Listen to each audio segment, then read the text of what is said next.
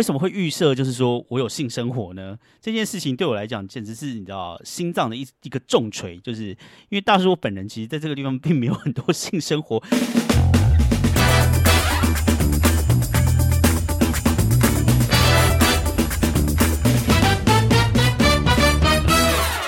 嘿，大家好，我是怀特大叔，欢迎回到第九集的纽约怀特大叔日志。最近呢，因为我的 podcast 已经差不多更新了两个月了嘛，所以呢，我简直有如像那个东森还是三立电视台的主管啊，天天都在看我的 podcast 到底有每一集的下载次数到底是多少。结果呢，这个礼拜呢，有一个振奋人心的消息。就是我上上个礼拜就是在讲那个纽约堵塞费要收很贵的堵塞费，还有过过路费，到处交通都很贵的那一集，那一集的下载的次数呢，居然超过了四十次了，太高兴了，太高兴了！谢谢大家支持，也希望呢，呃，这个数字可以一直成长。然后因为我天天都在盯着这个数字看嘛，然后嗯，我就去查了一下，就是说，哦，如果你要成为一个顶尖的 podcaster，会不会有点做梦做的太早？啊，反正呢，我就去查了一下，就是你如果就是呃，podcast 被下载次数几次的话，你大概是会排在就是那个分布在大概大概偏差值，你的分布值大概是会在哪个地方？就想不到出乎我意料哦，就是说，在美国呢，你如果你的 podcast 每一集的下载次数呢可以超过一百三十次的话，你就已经排在美国所有 podcast 里面的前百分之五十，哎。就是说，我现在如果有一集四十下载四十次嘛，对不对？我只要在三倍 左右，我就可以进到纽约的呃，不是纽约，美国的前百分之五十。哎，这不是就是非常觉得好像并不是那么遥远，好像可以碰得到的那种感觉吗？但是。呃，接下来的下一个就是说，如果你要从百分之五十进到百分之好像三十还是百分之二十的话，你每一集就要下载一千次。我想说，这个集距一下子也跳的太大了吧？啊，反正你知道，一步一步来，反正就是先从每一集希望可以下载，呃，现在是四十次，好啦，我们就以五十次，嗯。五十次为目标，这样好不好？希望每一集都可以有五十次。那如果说呢，呃，你觉得我的这个节目呢很好听的话，就请就是呃，你知道多听几次哦，多多推广别别人。马英九说一个便当吃不够可以吃两个，那如果大家 一次听不够的话呢，可以听两次，好不好？一个很烂的大叔梗。好，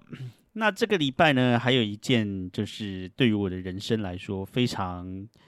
重要的一个指标，一个很重要的里程碑，就是呢，我在八月七号的时候呢，就是礼拜一的那一天呢，是我正式来美国的第八年。我是二零一五年的八月七号那一天从台湾起飞的，然后八月七号那一天，你知道，就是有时差嘛，所以说到了美国就还是八月七号。八月七号晚上正式降落美国亚特兰大国际机场，那是我。的美国的以学生的身份 check in 这样子，然后一路过来就唉风风雨雨，就是不能说走的很顺利啊，但是想不到哈不啷当的也是八年过去了，呃回首这一路的辛酸路，真的是觉得唉移民真的是路遥遥啊，就是还还是还是蛮羡慕。就是你知道啊，不用靠自己努力就可以有一张绿卡，或者不用靠自己努力就可以有个公民身份的人，呃，一路来一路以来，我真的就是几乎都是靠自己，完全没有靠别人这样子。然后啊，一路上真的非常辛苦了。有机会再跟大家分享一下，对这一路上就是你知道一切的辛酸这样子，不能。真的不能说很轻松，然后其实在美国的生活也根本就没有想像大家所想象的这样的哦光鲜亮丽，然后你知道就像那个什么欲望城市什么之类的，天天在路上穿的你知道就是很飘这样子花枝招展的在路上奔跑，大部分的时间其实都是很挣扎的，然后呃心情很沮丧的，然后呃觉得对于未来就是。不确定，很惶恐的，一直到现在也还是这样啊。反正现在因为大叔我还在等绿卡嘛，希望拿到绿卡之后心情可以就是呃比较稳定一点吧。现在的心情还是觉得整天都悬在那一个地方，这样子觉得人生卡卡的，因为没有一张绿卡的话，好像整个人生自由都蛮受限制的啊。我想如果你有这种移民经验的人，你大概应该懂大叔现在在讲什么吧？反正，嗯，当然是说真真要说的话，其实自己也是幸运的，不是每不是每个人都有这个机会，也不是每个人都有这种背景可以来到美国这个地方一试嘛，也连试的机会都没有啊。但是说老实话，有试的机会。也不代表说可以撑得下去，或是你真的有这个命可以撑得下去，然后或者是很多的苦也不是真的能够说就这样吞得下去，所以哎，很多很多啦。总之还是觉得自己蛮厉害的，可以在这个地方撑这么久，这样子来美国八年了，前两年在 Virginia 嘛，然后来美国正式就呃来纽约已经六年了耶，哦，真的好久哦。我以前小时候啊有一个很肤浅的。愿望就是说啊，我以后要去我最喜欢的城市，一个是纽约。哎，我那个时候根本就没有来过纽约，我一次都没有。所以说我以后要去纽约住五年，然后东京住五年，这样。那个时候不知道为什么 就是有许这个愿望这样子，就现在呢已经超过了那个时候许的愿望。但是现在我看一时三刻还是会在纽约继续住下去，应该也没有要移到东京，也没有回到台北的打算，暂时啦，就是也不知道接下来会怎么样，反正。就是一一步一步走喽，船到桥头自然直，顺其自然喽。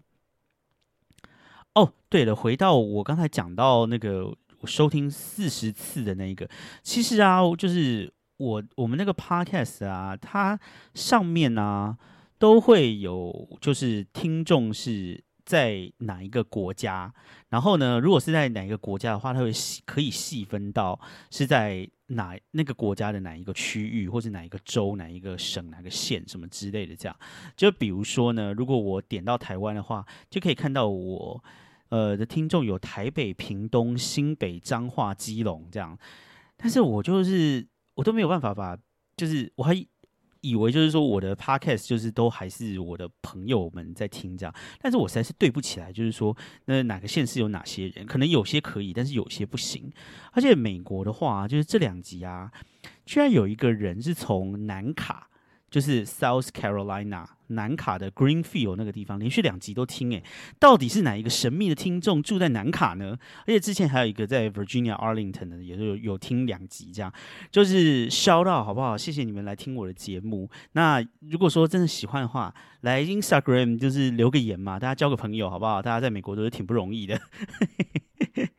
然后呢，嗯，因为我有一些朋友在欧洲嘛，所以也是可以可以看到有一些欧洲的听众。不过，我就看那些欧洲的听众，应该也都是我的朋友吧？这些国家都是我有朋友在那边的。但是澳洲的话，我我就不知道澳洲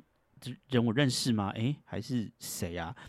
然后还有马来西亚的听众，想不到我已经渗透到大马了，我觉得自己非常厉害。那个就是只能说，social media 真是无远佛界。好，请大家多多支持。好不好？再次一次听一个便当吃不够吃两个，一次一个一次听不够听两次，好不好？拜托拜托。好，那呃，这个礼拜呢，要先跟大家来来讲一下，就是我这个礼拜遇到了一个麻烦事哈，就是呢，我的哎，我觉得年纪到了哈，身体就是会出一大堆有的没有的小。小问题这样子，然后呢，最近呢，我的问题呢，就是我的手手腕呢，整个就是一直受伤，我觉得有够烦的。呃，原本是因为我前一阵子就是运动啊，做重训，就是去健身房去的比较勤，然后不知道是姿势不正确还是怎么样，反正后来我的左手的手腕就很痛，这样就是，而且是呃小拇指那一边。就是会很痛。我后来去看到他们说叫做尺，那个叫做手腕的尺侧，尺是那个量尺的尺，就是大家在用那个那个笔牙尺啊，铅笔盒里面会有那个尺的尺尺侧。然后那个地方呢，就是就是会有点，也不会说到痛，可是你就会觉得一直卡卡的。然后有的时候某些姿势的话，就会突然痛一下，痛一下这样子，就觉得蛮烦的。后来我就是一直。擦那个酸痛软膏嘛，因为我想说哦，应该擦一擦就好了。结果呢，想不到大概差不多三四个礼拜都没有好。结果我去看医生，结果呢，医生说呢，那个地方呢叫做呃有一个名字，有一个专有名词叫做 TFCC，叫做三角纤维软骨复合体。哦，听起来有没有觉得就是很可怕？反正就是说那个地方受伤了这样。然后结果受伤了之后呢，医生就说先打一个填充物进去，然后带护腕带两个礼拜看看情况怎么样。然后结果呢，我就是带了护腕带了两个礼拜之后呢，呃，再回去看医生说怎么样。然后我自己个人是觉得说是有改善，但是没有非常明显的改善，可能就是差不多百分之二十三十吧，二三十帕的改善。那医生就觉得其实这样的话，可能没有。没有预期的恢复的这么好，结果呢，就安排了我的左手要去照一个 MRI，然后说就是 MRI 的话，因为我第一次去只有照 X 光，那 X 光的话就没有 MRI 这么精细。他说要照 MRI 之后才可以知道说，比如说这一个 TFCC 它受伤的程度是怎么样，受伤到底是在哪个地方，然后就是要决定就是说要用比如说填充物啊，还是要开开刀啊什么之类，反正就是要先照 MRI。这个呢是上上个礼拜发生的事，结果呢后来上上个礼拜呢，医生就开了一个单子，然后让我去呃，就是照那个 MRI 地方哦。嗯，讲到这个，美国呢，就是你一般去看的话，你真的是不不太可能会去那种大医院这样。然后你如果去大医院的话，通常就是你保险扣掉，也可能也还是会很贵，所以你可能就会都是去一些诊所什么之类的看。那那个。就是你去你去那个地方看的话，如果医生就是要要安排你做检查的话，你就是还得要到另外的检查中心重新做一个那个预约，这样就是说你没有办法就是当天完成。这跟台湾人就是说，哦，我今天就是去那个医院，然后我去那个医院呢，医生就哦帮我安排 M I 帮我安排什么 X 光什么，全部都在那个医院照完，照完以后就再回到诊间，医生马上看报告。这种事情在美国是不可能发生的，你一定就是得要。看完医生，医生给你开一个单子以后，你再到打电话到另外一个地方去跟他讲说：“嘿，我要约一个 M I 这样子。”然后呢，你那个 M I 还不一定马上可以约到，可能要一个礼拜之后才约得到。这样，然后呢，你在呃。就是照完 MRI 之后，然后要要再回到医生那边去，可能就要再等一个礼拜，因为那个报告要回到医生那个地方，就是要再等一个礼拜。那等着等着，我说你手都好了，其实也没有那么夸张了。我这次手腕好像一就一直不好，觉得很烦。后来呢，我是上上个礼拜呢看完医生之后，然后拿了那一张单子之后，就要去约 MRI，我就打电话去那个地方。后来呢，我就是约了前几天，就是我礼拜四的的中午要去照。结果礼拜四那一天呢，还特地就是要申请，就是说要在家上班，然后我中午的话才可以去找。结果呢，想不到那个那个嗯，就是去到那个地方呢，然后他才跟我讲说，说我的保险有一个问题，我的保险没有授权这样。然后就是因为我的保险没有授权，所以所以就是要再等一下，等到保险授权我才能找。那因为保险没有授权的话，我也不想要自费啊，因为。如果就是自费的话，它可能会超级超级贵，这样，所以呢，我就只能重约，就等于说我我现在就是重约到下个礼拜三，我才能去照 M I。我光是一个 M I 已经就是不知道搞了多久了，还是照不到 M I，我真是觉得快要崩溃了。那你可能会想说，到底保险授权是什么东西？因为台湾的人都都有全民健保，你到那个地方去读个卡，你马上就可以照嘛，你就是。甚至可以不用预约，你就去那个地方走进去，然后把健保卡给他，说不定就是等个可能十分钟、二十分钟，说不定就可以照。但是美国就不是这样，就是呢，每个人的保险呢，通通都不一样，因为所有的保险，美国是没有那种。健保嘛，就就是除除了那个奥巴马的那个奥巴马健保，那一些的话，就是给老人或者给那个经济能力比较差的人用的。那像我们这种平常有收入人，就不可能是奥巴马健保。那我们一般的保险呢，就是公司会包的这种这种啊健康保险 （health health insurance） 这样子。然后呢，它那个保险每一家不一样，然后。每一家不一样，所以说你到了那一个诊所或者到那个检查中心那边去，他就会去跟你的保险公司就是 check，就是说你这些保险保险到底是有包哪些，没有包哪些，然后保险公司会授权说，哦，这个这个保险是在你们那边可以用的，整个都弄弄弄弄完以后，就是你才可以在那个地方使用那些医疗服务。所以说保险公司如果没有授权的话，你是可以自费，但是你自费的话绝对是贵死你。呃，我印象中哦，我有一次去照那个腹部超音波，在好几年前，可能四五年前有咯。然后我那次去照腹部超音波，那一次我是有保险的状态哦。结果我有保险的状态照了一个腹部超音波十分钟，我那一次还是付了大概一百三十块美金。那个是保险已经扣掉以后哦，就是说你如果没有保险，然后你去照那些东西的话，它可能一次来的账单可能都是三四百块或者更贵四五百块。所以说你绝对不能在没有保险的情况之下去用那些东西，绝对是会贵死你。所以你保险没有授权的话，你就是只能摸摸鼻子回家。这一次我遇到就是这个情况。所以美国真的看医生就是这么这么的麻烦，就是每次就是你就是去那个地方，然后搞了很久，去那个地方看十分钟，然后寄来的账单又非常的贵，这 反正我真的是觉得台湾有健保，真的是世界上就是医疗的保护最好的一个国家。真为台湾人真的比较身在福中不知福，大家要对于那个就是在医院的那一些就是医疗人员，就是要有。尊敬好不好？respect，他们真的都很辛苦，他们赚的那个钱真的就是 对于他对比他们的辛苦程度来讲，真的就只是凤毛麟角这样子。诶，是用凤毛麟角吗？啊，不知道啦，反正那个成语不会用。在美国看医生就是那么的麻烦，于是呢，我就是只得要回到下个礼拜才有办法去照 MRI。结果呢，屋漏偏逢连夜雨。与此同时，就是我左边的手腕呢还没有好，结果想不到我这两天呢，我右边的手腕也开始痛，而且痛的就是一模一样的感觉，一模一样的地方，我就觉得右边的 TFCC 感觉也中招，所以我这几天呢，就是右边也开始戴护腕，这样我。左边也带了一个大的护腕，右边也带了一个很大的护腕，左右两边都带了一个很大的护腕。然后我每次去公司的时候，大家就得一直问我说：“我现在是在打拳击还是怎么样？”我觉得很烦恼。我根本就没有，我就只是因为手腕老了，然后一直出毛病。啊，觉得人老了真的也是蛮麻烦的。而且呢，我就觉得啊。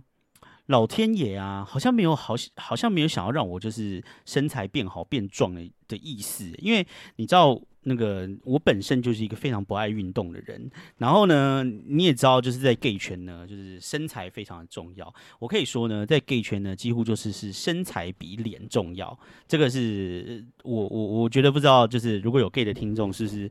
同意或者是反对这件事情啊？但是真的在在 gay 圈里面，身材就是重要的不得了。然后呢，就是，但是因为我本身就是个不喜欢运动的人嘛，所以我的身材就是一直就是没有运动的身材嘛，就是你知道，就是 就是满身都是肥肉这样子，然后。人生中其实也是有几次想说要来重训一下，来重训一下，但是每次都是三分钟热度，可能重训了几个月就停，重训了几个月就停了。但是这一次啊，我好不容易就是很认真的重训，然后觉得说，哎呦，我身材好像有变得比较好，就是身上就是整个那个身体感觉就是有比较厚一点，然后就是有长一点肌肉出来，就马上我的手腕就受伤了。我就觉得啊，奇怪，就别人练也不会发生这种这种问题啊，我只要一练就发生这种问题，我就觉得。是不是老天爷就是注定要让我就是要在 gay 圈，就是注定不会很受欢迎？哎，关于感情这件事情呢，我现在也是已经半放弃了，好不好？我现在都已经四十岁了，我也不觉得我这辈子就是会有什么感情了，已经。已经觉得反正我这辈子就是一个人就好了，已经没有在想这件事情了，但是还是会觉得很不公平哎，真的是我好不容易就是因为因为前一阵子因为就是练嘛，然后自己身材有稍微比较好的时候，你就会觉得心情还蛮好的，因为你运动呢，其实你人生有很多东西你做下去都是徒劳，就是你的努力都有可能白费。但是运动这件事情啊，就是它的回馈很直接，就是说你怎么样运动，你的身体就会怎么样回馈你。我觉得这个成就感是很明显、很直接，而且很立即的。所以，唉，所以反正呢，我就是自从我的手腕开始受伤，然后不能运动，然后肉又塌下来之后，我的最近的心情就变得不是很好。然后呢，绿卡呢又一直不下来，天天都 check 那个绿卡的 status，大概每天都 check 差不多五次吧。所以就是最近整个人生就觉得很卡，好像没有什么进展，然后整天都觉得心情蛮不好的。这样，唯一有进展的东西，可能就是 podcast 一个礼拜一个礼拜录吧，然后感觉好像收听率有上升，这可能是目前人生中唯一的 perk，你知道，其他的东西感觉好像。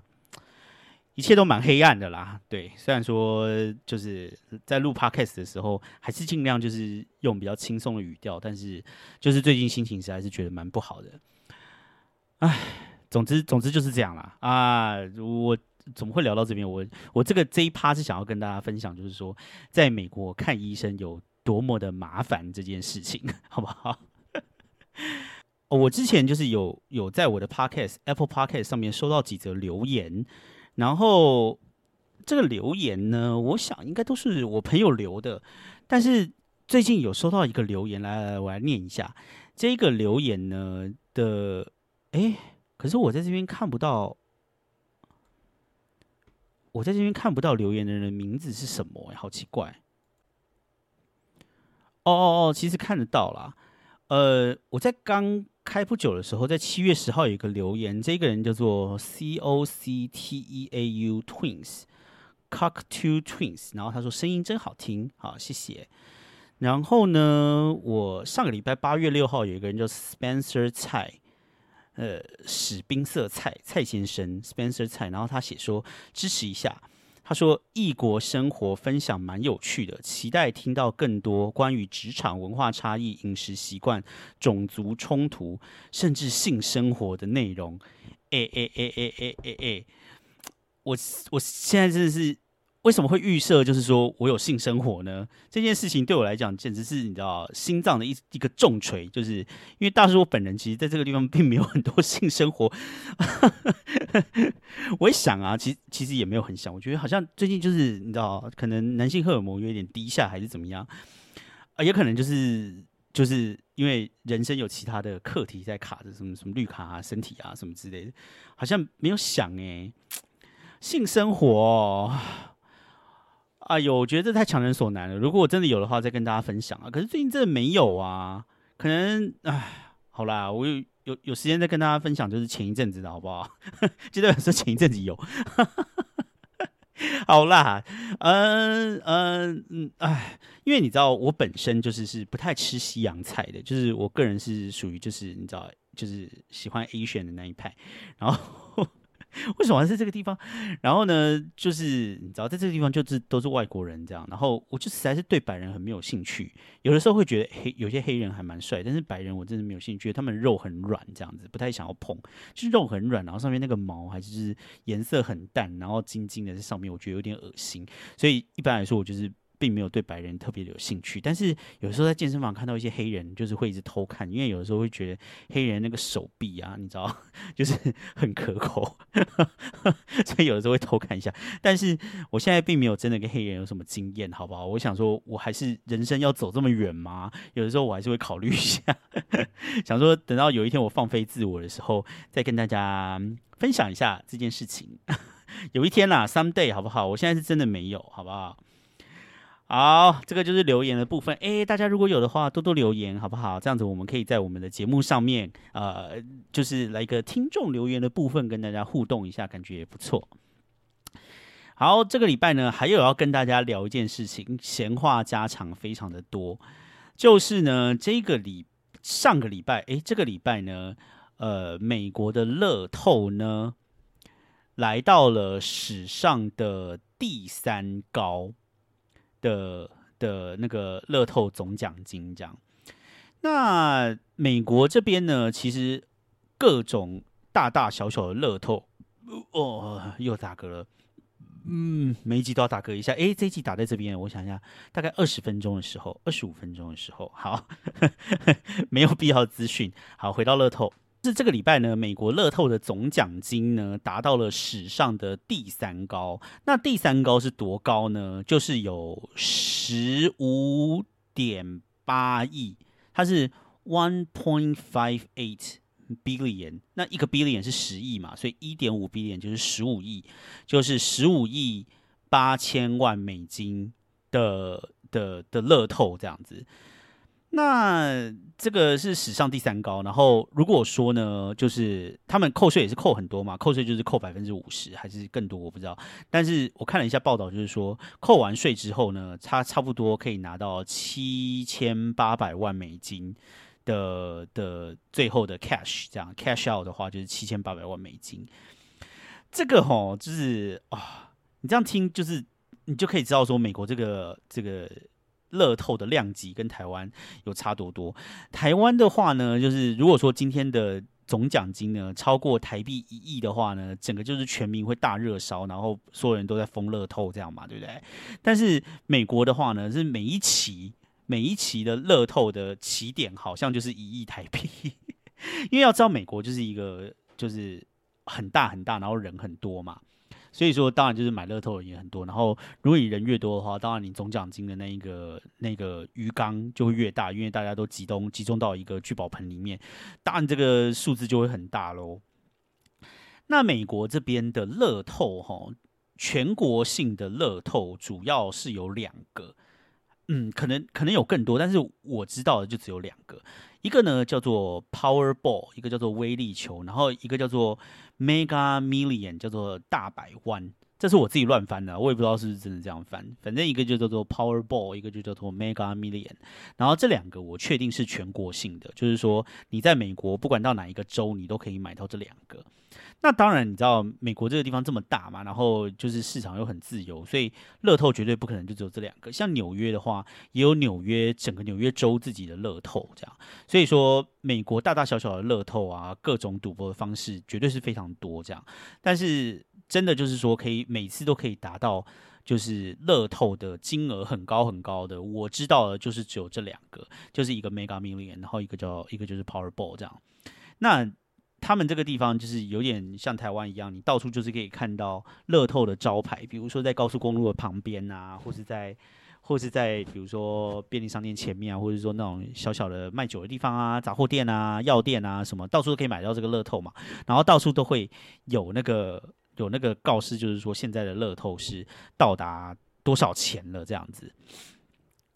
那你看这么高的那个金额的话，那当然就是买乐透的人就会非常多嘛。而且其实美国的乐透呢，它卖的并没有很贵哦，它跟台湾差不多。它一张乐透呢是两块钱美金，也就是说差不多也是台币六十块而已。其实跟台湾的乐透是差不多的价钱。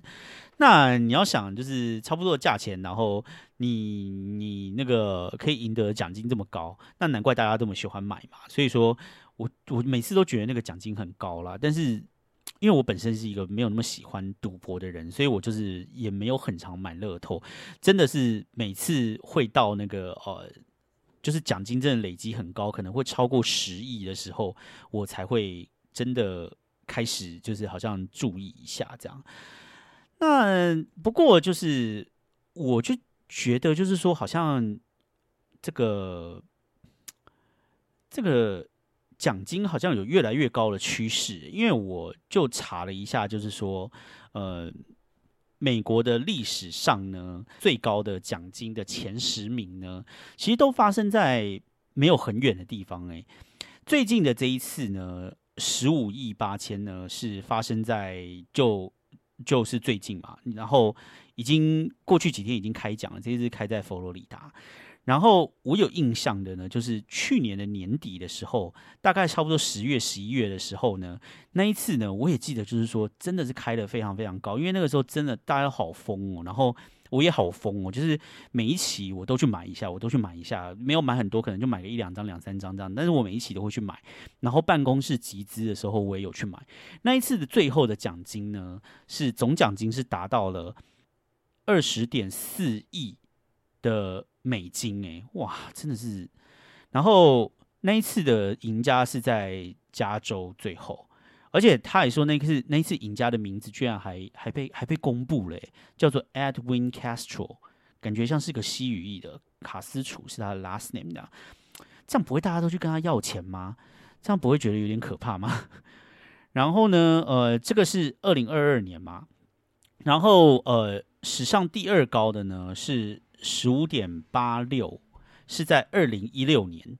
二零一六年那个时候我没有印象诶。二零一六年那个时候我就是刚来美国那个地方，刚来美国，所以我并没有很关心。然后接下来就是十五点八，然后再是十五点四，十五点四的那一次呢是在二零一八年的十月，那一次我好像没有很也没有很关心，因为刚开始工作。然后他说，今年的一月呢，还有一次是十三点五亿，这个我有印象，因为我有看到路边的招牌，就是呃，就是数字很高，但是我也没有去买。然后接下来呢，是去年的七月是十三点三七亿，然后呢，呃，接下来呢是十点八亿，然后这个是在今年的前一期，然后呢，再是二零二一年的一月是十点五亿。然后再下来呢是二零一九年的三月，这个呢是七千五百万、七千六百万。然后第十名呢是二零一七年的八月，是七千五百万左右。所以你可以看到，就是说，呃，前十名的史上最高的乐透金额啊，差不多有五次都发生在二零二零年之后。诶，就想说，这个到底是什么奇怪的现象啊？因为它的乐透的结构有改变，数字变得比较少，还是怎么样吗？否则的话，那个几率不是就是会一直都一样吗？为什么累积到这么高都是最近呢？因为你照理来说，你卖出去的越多，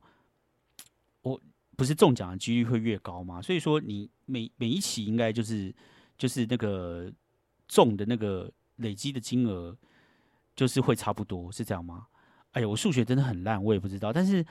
就是说，你要。真的要累积到破十亿的话，不是就是会有一点几率的成分吗？那为什么就是最近累积到破十亿的这么多次，通通都是在二零二零年之后呢？我也不知道。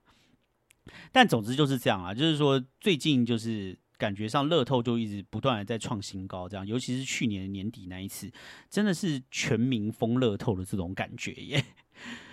那因为你知道乐透的金额这么的高嘛，所以说大家其实就是会。比如说在办公室就在那边集资啊，私底下朋友也会在那边集资啊，各式各各式各样的集资，到处都在集资这样。那因为我本身是一个非常不喜欢赌博的人，所以我也不太会去买乐透。我想说，如果两块钱的话，我去买罐可乐还比较 比较觉得有价值的那一种这样。所以我一般也是不会买，就是除非说它真的就是很高，然后我不小心就是脑波弱被打到了这样。所以不然的话，我一般就是买乐透都不会。就是办公室里面有人在问我，也不太会跟呐，除非他今天真的破十亿，那我会跟一下这样子，买个十块钱或什么之类的。那不过呢，我们办公室里面就是一直有一个传言哦，我们同事大家都会在讲，就是说，如果你要买乐透的话呢，就是不要在纽约市里面买，你要出纽约市，然后到长岛那边去买，因为纽约市这个地方呢，乐透不会中，这样。我不知道这个这种这种谣言是在是从哪个地方来的啦，但是我不知道为什么三号就在我心里面种下了一个在纽约这个地方买乐透不会中的一个种子，这样，所以我就每次就是说我虽然有买，可是因为我住在纽约市里面嘛，所以我也不可能就是大老远的跑到长岛那个地方买乐透，就为了想说看会不会中啊。那我每次买了也就是觉得说啊，反正我也不会中，就是心里都抱着这种期望，或可能也是这种心态就害了我，然后没有办法中乐透吧，我也不知道。反正呢，就是同事是这样讲，这样，然后，但是呢，我就觉得好像也不是这样，因为我后来去查了一下，就发现说，就是最近呢，其实是有乐透是开在 Queens 的，只不过它是开在 Queens，就是比较偏的地方，它开在那个 Howard Beach 那个地方，Howard Beach 其实在 Queens 南边那个地方是属于 Queens 比较没有那么市中心的地方，那个地方的话是。就是靠海边嘛，就是下面的长岛比较是那种住宅区，然后感觉那个地方就是就是虽然说是 Queens 啊，但是如果说以台北来比喻的话，可能就是比如说像北投的边缘那种地方，就是比较比较市区的边缘那个地方啦。但它也还是 Queens 嘛，就是代表说纽约市里面还是有可能中奖的嘛，对不对？然后也不是说都都都不会中奖嘛，但是。就是同事都一直在那边讲，这样我每次就觉得心里面被同事搞了一个障碍，就是说我在纽约市里面买，也通通都是永远都不会中。结果呢，因为这样呢，我去查了一下，就是历史上面的到底这一些就是乐透的大奖开在哪个地方，结果发现好像事实上也不是同事们讲的这样，因为呢，嗯嗯，刚才讲到那个威力球那个 Powerball 呢，它有就是我有去查一下统计啊。史上开最多次奖的地方就在纽约啊！虽然说他没有说是纽约州还是纽约市，但是在纽约整个州，包括纽约市里面，Powerball 这个地方呢，有开过了四十三次。哎，代表说其实纽约也没有那么容易中奖，好不好？Powerball 的话，纽约是中奖次数最多的地方，好不好？就代表说其实好像也没有。没有那么那么不好中奖嘛，嗯，所以说我觉得这个一切都是谣言啊。不过我想就是乐透这种东西啊，你知道，到处都是这样。不过我是没有不知道这边的人会不会迷信啊？就是说，哦，我昨天晚上做到一个梦，然后梦里面有那个数字，赶快去买一张乐透还是怎么样？我是不知道这边的同事有没有这种情况啊，或者我看到什么耶稣的神谕啊，或者什么之类的，然后赶快去买一张。我是没有看到这边有这个事情啊，这样。然后，嗯，我不知道是我没有看到，还是这边的人没有这么迷信这样。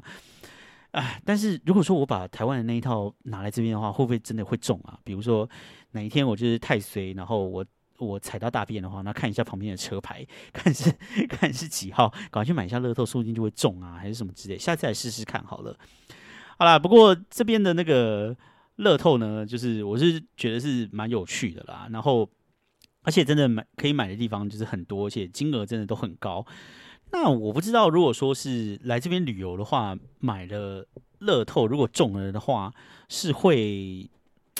是 是是。美国政府也是会把这些钱给来旅游的人吗？这个我就不知道。如果会给的话，大家下次可以来，也可以买一下。诶，就算是它起跳也是台币一亿起跳，对不对？扣完税，台币也是有个四五千万呐，也不错。你看，在台湾的乐透，也就是只能就是最高的时候，也就是赚这些钱而已，对不对？所以说，其实也是很棒的，好不好？所以说，推荐大家来。美国玩的时候都可以去买个乐透，你你都不知道，you never know，对不对？哪天你就是来这边买一下买一下，哎，就中了，对不对？人生就是你知道，从此还阔天空。嗯，不过呢，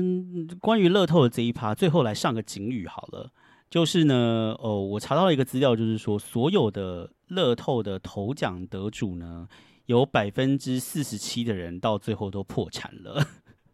不知道为什么，就可能人就是当你没有办法。不习惯有这么多钱的时候，一下子这么多钱进来，你可能也不会管理，然后就昏头了，然后到最后就破产了吧。所以说，嗯，我觉得比较好的方法，可能就是我从现在就开始规划，说 如果我得了十亿美金的 的头奖，我要拿去做什么好了。虽然说这件事情，我想说我可能十辈子都不可能发生，不过还是你知道，为了避免到时候太慌，所以现在就是赶快来做一下规划，非常的无意义。这个礼拜，诶，这个礼拜闲聊，想不到聊到现在差不多四十分钟左右，所以还有点时间，我们再回到了我们的纽约时的 bitch。好，哎，我看一下啊啊，再度打开我们的小伙伴的马蜂窝。所以这个礼拜纽约的十大。Beach 呢？我看一下，第一名大都会，第二名帝国大厦，讲过时代广场、华尔街。所以呢，这个礼拜呢，就是纽约十大 Beach 的第五名，答案就是中央公园。中央公园其实还蛮特别的啦，就是说，嗯，因为纽约，尤其是曼哈顿上面呢，其实你基本上是看不到什么树的，因为它就是很过度开发的一个地方。所以说，曼哈顿上面其实。不太有什么行道树之类的东西，这样。那嗯，公园其实也是非常的少。那比较有名气的一个可能就是 Brian Park 嘛，布莱恩公园，然后再来就是这个中央公园。但是这个中央公园呢，它真的很大很大很大。他说呢，它的面积是三百四十公顷。说老实话，我不太知道三百四十公顷有多大了。但是你如果说中央公园从头走到尾的话呢，就是你可能要走个半小时以上吧，或者是更久，反正很久就对了。就是它真的很大很大很大这样子。然后，而且这个中央公园里面呢，还有一些人工湖啊，然后还有一些还有一个动物园在里面，你就可以知道它有多大了。就是它真的是很大。那我想可能就是。可能美国人他们做事就是比较极端吧，把其他地方的树全部通通都过度开发，树都砍光以后，就留下一个地方，然后当做这个城市之肺，这样子。就是你要一个大公园吗？好吧，那我就给你一个超级大公园，这样。那我去查了一下这个中央公园它的历史，哈，哦，嗯，说查资料其实就是 wiki 啦。他说呢，嗯，中央公园呢在。一八一一年那个时候，就是十九世纪的时候，可能就是工业革命过了之后，原本并不是纽约市规划的一部分。但是呢，后来在一八二一年到一八五五年的时候呢，纽约市人口增长了四倍，所以说呢，这个速度成长的速度就是非常的快，因为才三十年间，你你仔细想想哦，如果说台北市在三十年之间，从现在增长四倍，就是说从两百五十万增长到一千万，那整个城市是就是会乱糟糟。所以说那个时候的纽约城市呢，就是非常非常的混杂，然后嗯混乱这样。然后那个时候是说有一个媒体叫做《纽约邮报》，今天也还在。然后就说开始提倡说纽约需要一个大公园，这样。他们那个时候是借鉴，就是说伦敦那边的海德公园，然后就希望说在城市里面有一个很大很大的公园，这样。就最后呢，这个公园呢落成呢是在差不多一八七零年代的时候，这个公园差不多落成了。那，不过后来呢，中央公园就是在一八七三年正式完工之后呢，它马上就是就是就没有人管了。据说呢，呃，还是是 Wiki 说的，就是说呢，它在完工之后呢，呃。比较有一些影响力的政治机构或是利益团体，就对他都是毫不关心。所以说呢，在纽约中央公园盖完以后呢，里面就没有人管了，也没有什么管理处什么之类的，所以就是杂草丛生啊，然后枯死的树木啊，或者是一些什么下雨的到处泛滥的烂泥什么之类都没有人维护。所以说中央公园这么大一个三百多公顷的地方呢，里面就像一个杂草丛生的废墟一样，通通都没有人在搞。不过这件事情哈，就是说到后来呢，人们纽约的人们重新开始注重中央公园这个东西呢，主要是因为呢，汽车发明以后带来了很多的呃污染的问题，那就是大家的心态也开始有改变嘛。因为在那个工业革命的时代，我想应该有很多很多很可怕的那个时候各式各样污染的故事。如果大家去查历史的话，应该都会查到一些东西啦。比如说我我之前就有看到有一个什么伦敦大恶臭这样子，我就我就觉得好可怕。听说就是所有的人都把那个污水排到那个下水道里面，造成整个伦敦里面就是就是非常非常的臭这样子。大家可以去去看一下，就是你知道工后工业革命时代的一些很可怕的污染故事。那那个时候可能就是因为这样子的污染吧，然后所以说公众的心态呢就开始有一些改变，然后。人们就去开始追求一些像这一种可以呃放松心灵，然后并且保护环境，然后比比较可以有一些良好环境的地方。所以说呢。一直到一九二三零年代的时候呢，人们就开始重新审视了中央公园。也就是说，中央公园曾经有五十年的时间盖好，只有五十年时间就放在那个地方让它烂呢，觉得其实也是蛮神奇的。你能想象大安森林公园里面，然后就是现在都没有人去管理，然后里面就是变成一个原始丛林嘛？好像很奇怪哈，市中心出现一个原始丛林，但是中央公园就是曾经历经过了这样的一段时间，这样。后来呢，就是有一个。有一个纽约的市长呢，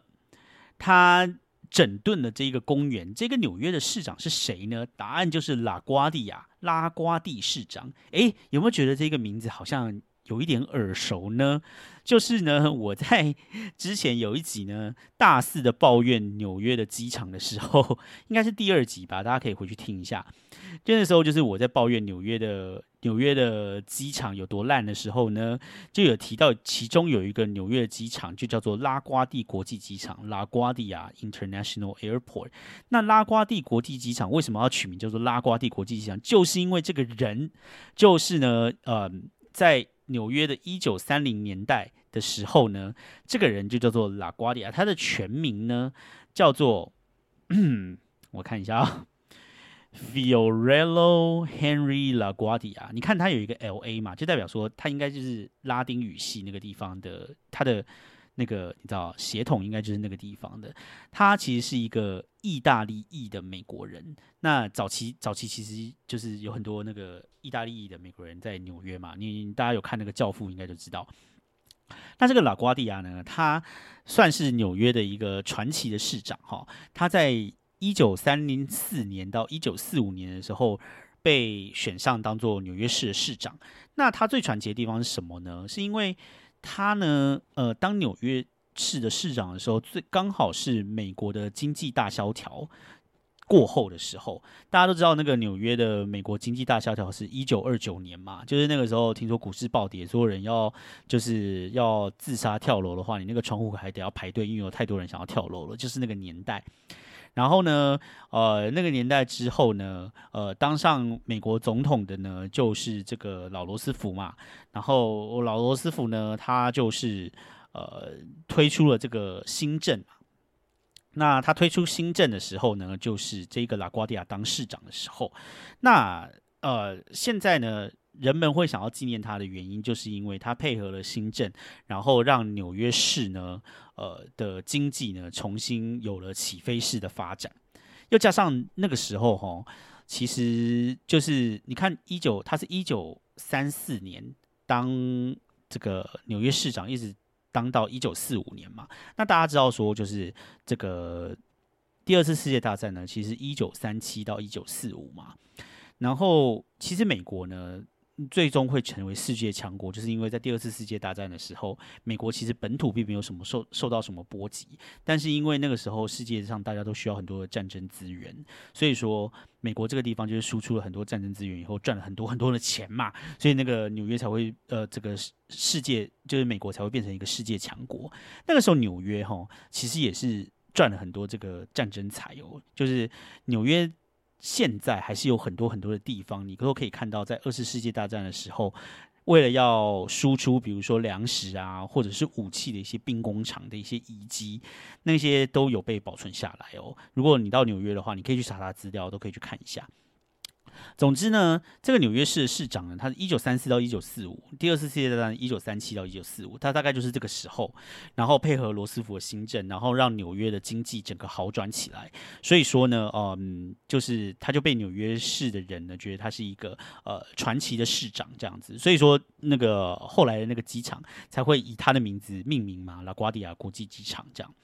他那个时候呢，呃，他就联合当时的呃公园有关的部门呢，然后去开始清理纽约市的公园，包括中央公园，然后把所有的公园呢全部通通都重新的整修整顿一番，然后呢再去呃募集公众的资金，然后用公众的捐款呢，在中央公园呢开始广设一些呃。人民都可以参与的一些休闲活动啊，或是呃打造一些呃一般的市民可以使用的一些休闲空间。所以说呢，呃中央公园就在拉瓜迪亚的这个他的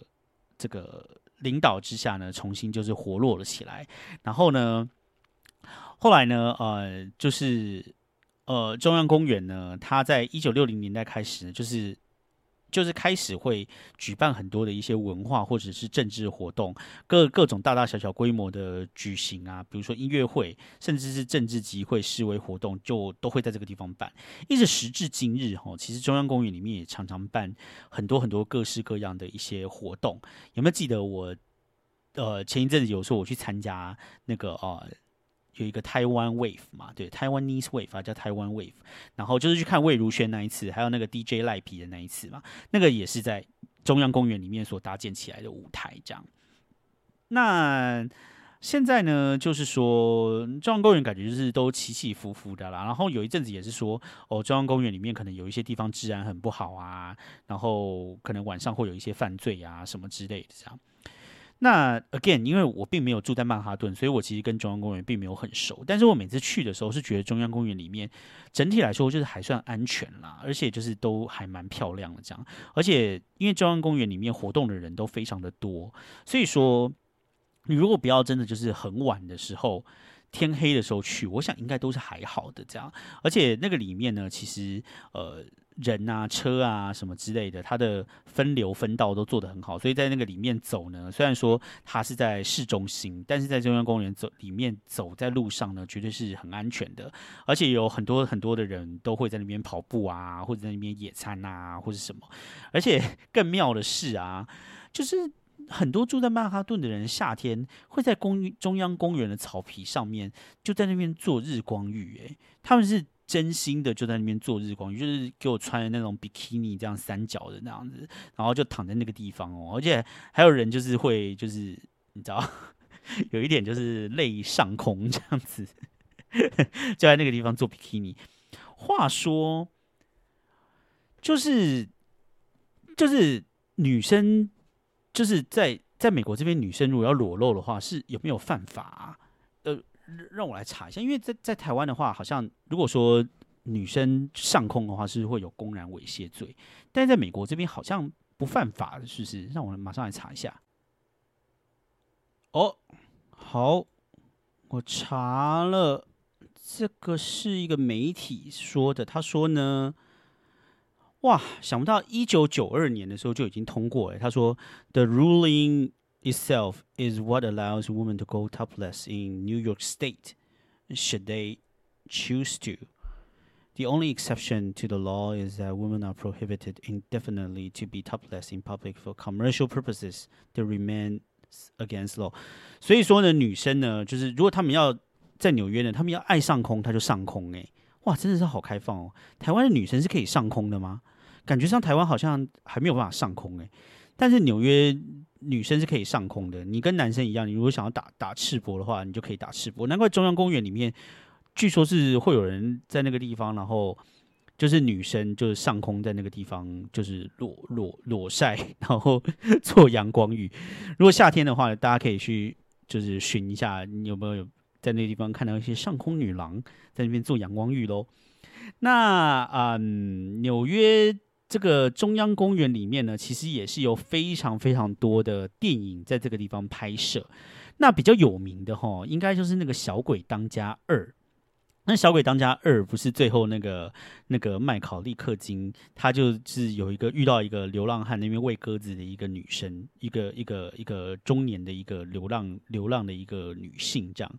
然后那边就是有一个桥啦，然后那个桥的话其实离地铁站不远，所以说我个人觉得，如果说你要嗯去中央公园选一个景点的话，我觉得应该可以去那个桥，那个桥是还蛮有名的，那个桥叫什么桥呢？来查一下。是 G A P S Gapstow G A P S T O W Gapstow Bridge 啊，这个地方就在这个中央公园的博物馆旁边，呃，中央公园的这个动物园旁边，这样你还可以顺便去逛一下动物园。反正这个 Gapstow Bridge 呢是一个非常有名的景点，很多的电影都会在这个地方取景。这样，那个诶，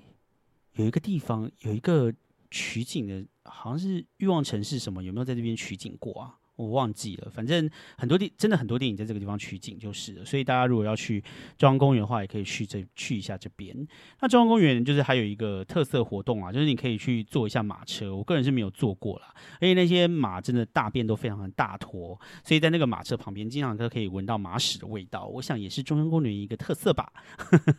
如果想要的话，可以去那边体验一下。那个坐那个马车好像也是有点小贵吧，坐一次可能要个五六十块美金，嗯，但是又坐多久我就不知道，因为我觉得坐在那上面好像有点丢脸，所以我就 没有想要去坐。啊，好啦，现在聊，今天真的是有点没有重点的一起，不过这样子拉拉杂杂聊到现在也已经聊了超过五十分钟了，所以呢，我们的纽约 Star Beach 呢，终于讲完五个了，剩下我们五个呢之后就再讲好不好？这样。大家对于我就是每一集就是花一半以上的时间闲聊，然后没有好好的讲纽约 Star Beach，这样大家真的可以吗？我自己都有点担心哎，会不会就是大家不喜欢听我一些碎念跟闲聊啊？但是我每个礼拜真的觉得心中有好多的话想讲，一个独居老人的一个悲哀，这样子非常想要用 Podcast 来抒发一下自己心中的郁闷。所以好啦，如果大家有对于 Podcast 有什么样的建议的话呢？欢迎大家在底下的留言告诉我，但是呃，无论你告诉我什么，记得都帮我按一下五星，好不好？我真的是很需要这个五星，然后也可以就是把它介绍给你的朋友，然后再次宣传，就是呢，我的 podcast 现在有开了一个 Instagram，虽然说这个 Instagram 上面呢，啊，内容还是不是太多，但是。大家先加一下嘛，然后传个讯息跟我 say 一下 hi，让我知道说你有在听我的 podcast，这样好不好？大家也可以来交个朋友。如果有人在美国的话，说不定还可以就是大家来 podcast 上面一起聊一聊嘛，分享一下大家的美国经验。好，那我们这个礼拜就先聊到这边喽，那我们就下个礼拜再见喽，大家拜拜。